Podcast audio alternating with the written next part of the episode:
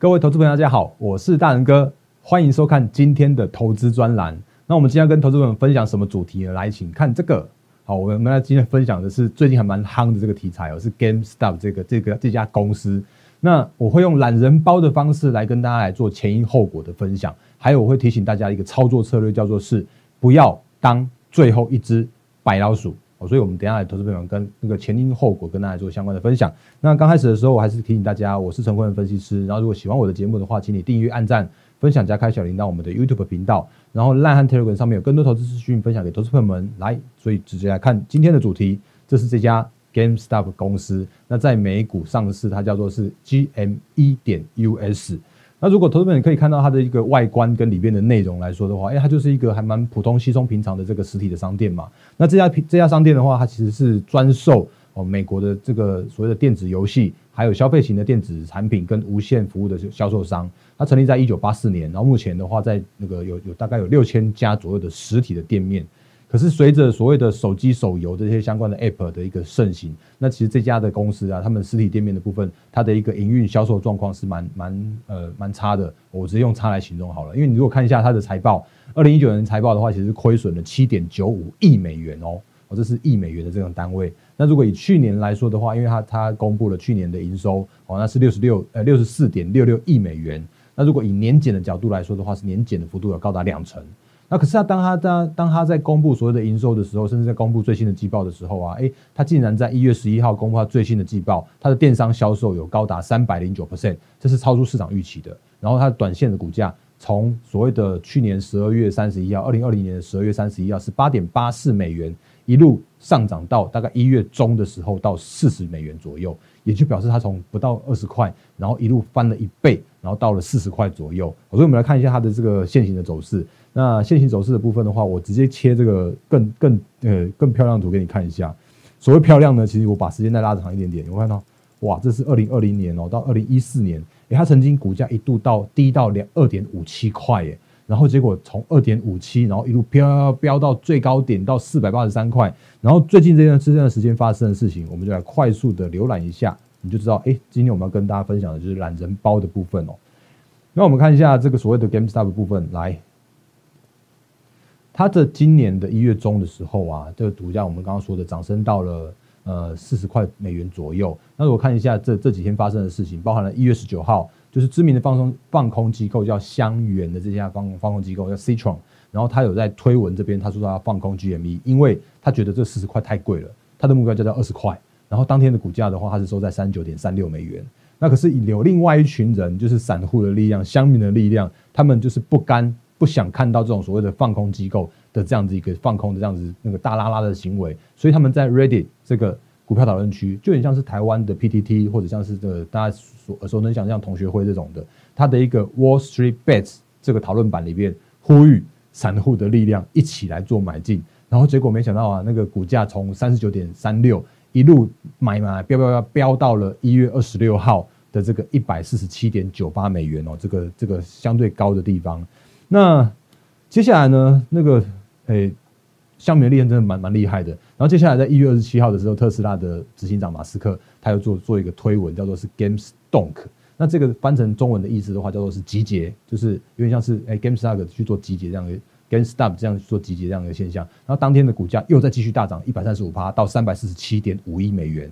那这其实已经从三十九飙到三百五的这样子一个不的的数字哦，这还没有还没还没有结束，而且你会发现一件事情，要是哎，其实那个所谓的之前电影大卖空的那个本尊叫麦克贝瑞的，他其实也是所谓的 GME 的股东。那他说他自己的部位啊大涨了一千五百趴，然后但是他也讲了一句话，叫做是其实这是不自然，而且是疯狂而且危险的这样一个的的现象。他有呼吁所谓的监管会去做介入调查。那到一月二十九号的时候，就真的惊动了所谓的 SEC 美国监管会，然后甚至像是美国新的财政部长耶伦这样的一个关注，然后甚至呢，Robinhood 这个诶网络交易券商，他也做了一些相关的禁买跟限买这样的措施。可是这其实也有点诡异，说哎，怎么可以一家券商他就他去做这种所谓的个股的限制的买进的这样的动作？所以它引发了更大的众怒。那那个最新最新到了一月二十九号的时候啊，Citron 那就正正式那个就是推文说他认输了。而且宣布了终止二十年的放空的研究。所以你看它的股价就直接从这二十块，然后飙到四十块，一路飙到最高点的话，到四百八十三块，这已经是二十倍的这样子一个倍数的发展了。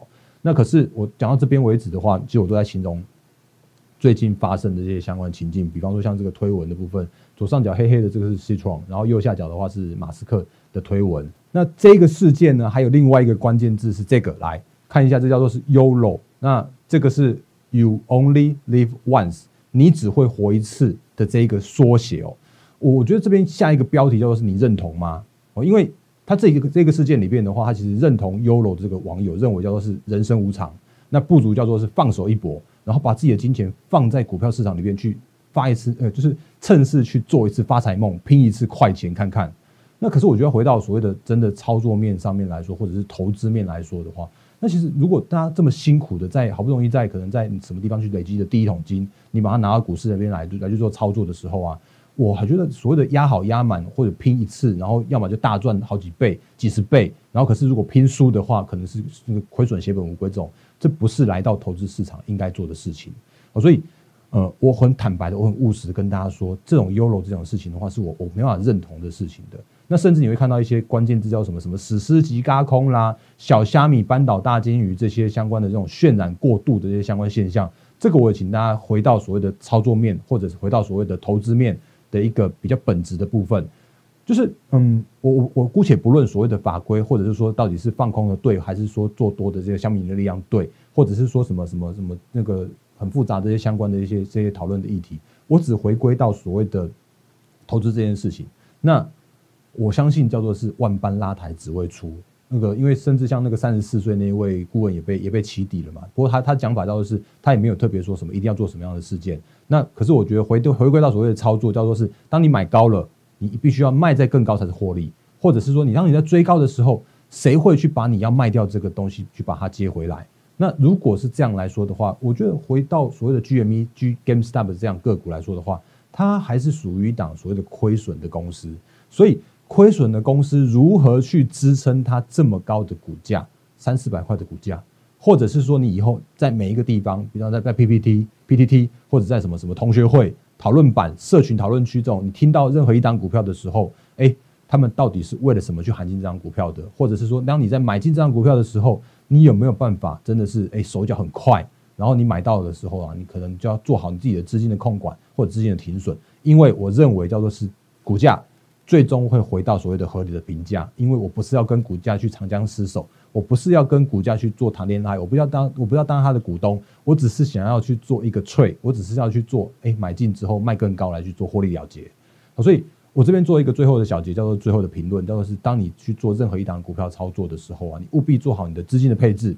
做好你的风险控管，那做好你的严守、你的停损和停利的这样一个动作。当然你会听起来好像是还蛮老生常谈的一件事情，可是我觉得这个才是真正能够在股市上面，跟真正能够在投资这条路上面去做长期资产的累积。无论你每一次都是能够做到，哎，大赚小赔，停损停利。的这样一个动作，才可以长期累积你的投资的资产。那千万千万不要让自己变成一只就被出货的白老鼠。好，所以这个是今天我们的投资专栏要跟大家做分享的主题。那我当然不不去预估所谓的 GME 的股价是多少，但是如果这个时间点你说 GME，呃，事件当然依然持续在做进行。好，所以后续可能大家可以在做留意，那还应该会有所谓的修正